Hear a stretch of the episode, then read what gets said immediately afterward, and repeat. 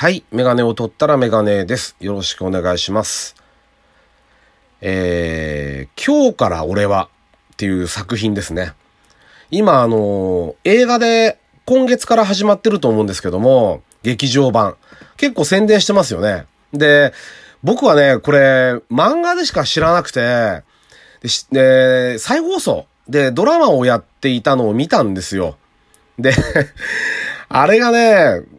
2018年だったかなって書いてあったかな？ちょっと調べたんですけども、ドラマ化されたのが。僕は完全に見逃してたんですけど、まあ、あの、三橋を各健人さんがやって、で、伊藤を伊藤健太郎さんがやってるんですけど、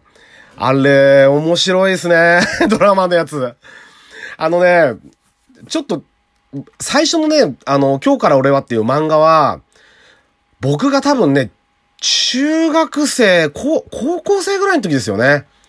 で、いわゆるこうな、あの、ドラマをね、ご覧になってる方はわかると思うんですが、あれ、ドラマはね、ちょっとね、誇張しすぎなぐらい、ちょっとギャグ要素が多いと思うんですけども、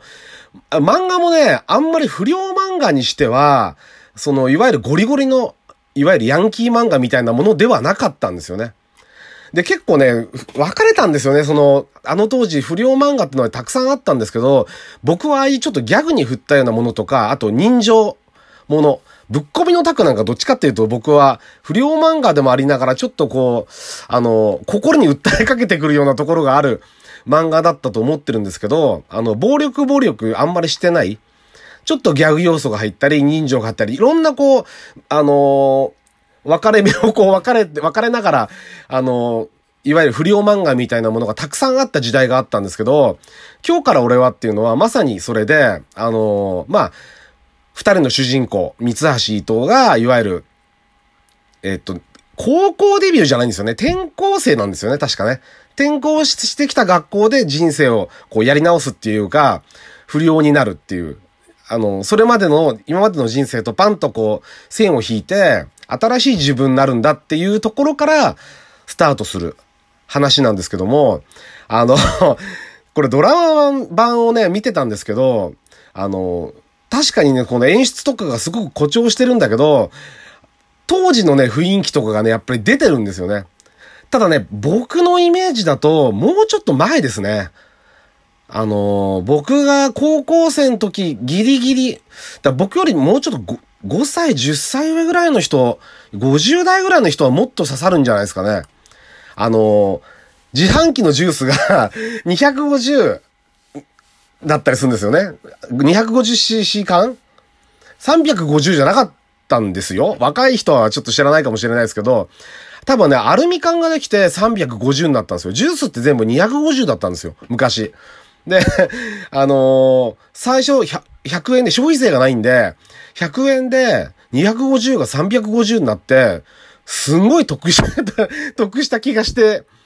たのをちょっと思い出しました。それが多分昭和60、50年代後半ぐらいかな、ぐらいの話だと思うんですけど、あの辺の感じとか、あと髪型もそうなんですけど、僕の高校生ぐらいの頃は、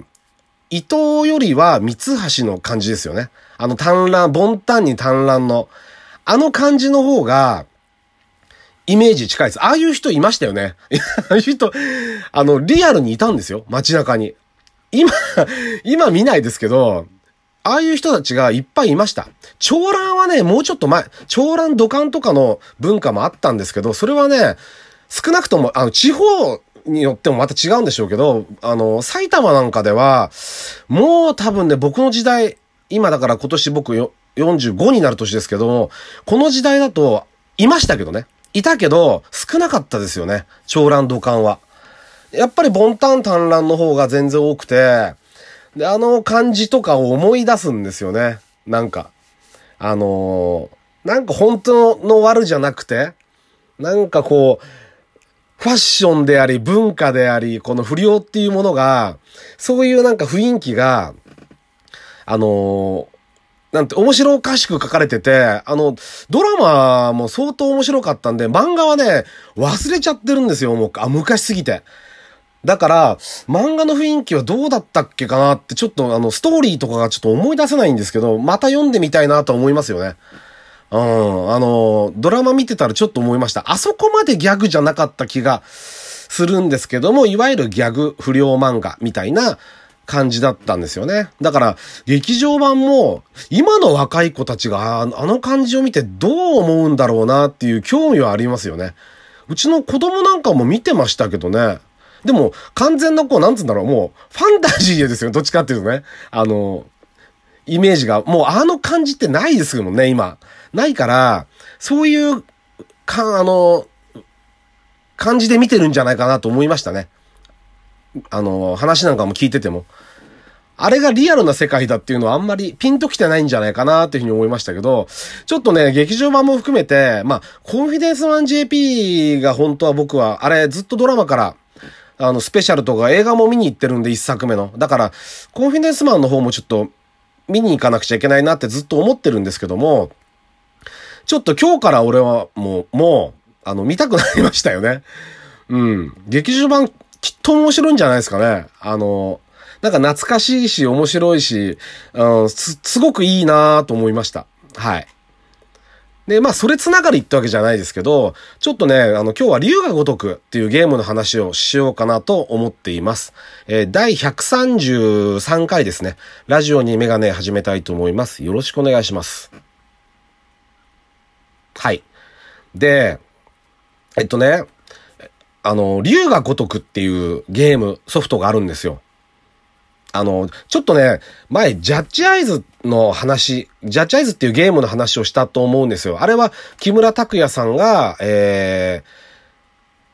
ー、探偵、元弁護士の探偵をやりながら、竜が如くの舞台をもとに、こう、は、あのー活躍するゲームだった。で、それがすごく面白かったんですけども、それの流れでやっぱりちょっと竜が如くもちょっとやりたいなって思ってて、たところに来て、あのーたまたま中古でね、竜が如く極みっていうやつが売ってたんですよ。1500円ぐらいだったかな。で、安かったんで、その、極みが、僕はプレステ、プレステ2の時の最初の竜が如くと竜が如く2はやってるんですよ。プレイステーション、プレイステーション2の時。あのー調べたらね、さっき、えっと、2005年だったかな。だ結構もう15年ぐらい前なんですね。やったの。で、その1と2はやっていて、今もうなんかいろんな種類が出てて、今7までいってんのかな ?0 があったり、7があったり、あとなんかゾンビが出てくるやつがあったり、いろいろあるらしいんですけど、あの、よく調べないで買ったんで、プレイステーション4用、プレステ4用のソフトで、極みが売っていて、極みが一体何なのかよくわかんなかったんですけど、あの、まあ、値段も安いし、ちょっとやってみたいなと思って、えー買いました。で、やって、プレイして、で、クリアするまで、えーっと、20時間ぐらいですね。でもね、あの、サブストーリーとかがいっぱいあるんで、本当にこう、メインのストーリーだけをダーッと追っていくと、それぐらい、20時間、22時間とかそれぐらいで、終わる感じだったんですけど、あの、やってみたらね、これリメイクですね。竜がごと、竜が如くっていうあの、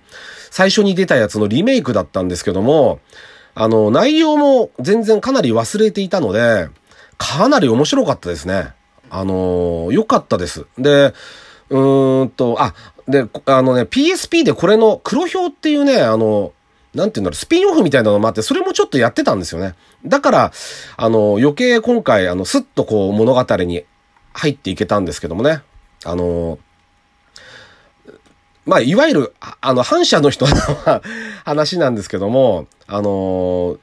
自由度がまず高いですよね。あの、カムロ町っていう歌舞伎町を舞台にした、こう街を、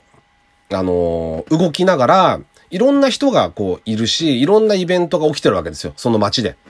その中で、こう自分の、まあ、これもなんか、いくら古くてもね、これからプレイする人もいると思うので、あの、ネタバレになってはいけないので、えー、どこまで話していいのかっていうのはちょっと難しいというか、わかんないんですけども、あの、まあ、主人公っていうのが当然いるわけですよね。桐生一馬っていう主人公がいて、えっと、6までこの人が主人公で、7は別の人に変わったみたいですけども、その人の、えー物語ですね。メインは、あのー背中に、竜の、あのー入れ墨が掘ってあるんですね。で、あの、その桐生一馬が、まあ、いろいろあって刑務所から出てきて、そっから、あのまあ、仲良しというか、あの、幼馴染の、えっ、とね、錦、錦錦って言うんですけど、錦山明かな？っていう、あのまあ、この人も反社の人なんですけど、その人はね、背中に恋が彫ってあって、だから、竜と恋ってそれぐらいあれなんですね、なんつうんだろう。愛、愛、愛対するというか同じぐらい強いもんなんですね。あの、竜と恋っていうとあの、中日対 広島を ちょっと思い出したんですけど、だから、なんで広島カープって恋なんだろうなって、他はドラゴンズ、タイガースとかあるじゃないですか。ライオンズとか。なんで恋なんだろうなと思ってたけど、恋は、竜とな、並び立つほどのもんなんですね。だから。あの、僕がちょっとそこら辺が疎くて、あの、わかんなかったんですけど、で、まあ、ゲームの本筋はそこの二人がメインで進んでいって、まあ、サブでその、なんつうんだろう、サブストーリーは、例えば、キャバクラとか行けるんですよね。僕はあの、全然そういう経験が、まあ、ほとんどないんで、行くと、なんかいきなりもうセ、セット料金とサービス料金と指名料金ととかっていうと、もうそれだけでえらい1万円ぐらいいっちゃって、で、あの、女性がついてもらって、こう選択して会話をやっていくんですけど、1回行くだけで1万8000円とか取られるんですよ。だリアルで言ってる人すごいなって思いましたね。僕行けないですね、あれじゃ。だから本当にあの、まあ、今いろいろね、夜の街っていろいろ言われてるけど、あ、そんだけのお金が動いてるんだなっていうのは、ちょっと思いましたよね。まあ、んで、今ね、実はね、今日届くんですよ。極み2が。あの、つ某通販サイトでちょっと購入したんですけども、その極み2がいわゆる、ま、以前やった龍が如く2のリメイク版だ、らしいので、あの、結構楽しみにしてます。あの、届いたら、あの、またプレイして、もしかしたらお話しするかもしれません。はい。というわけで、えー、メガネを取ったらメガネでした。ありがとうございました。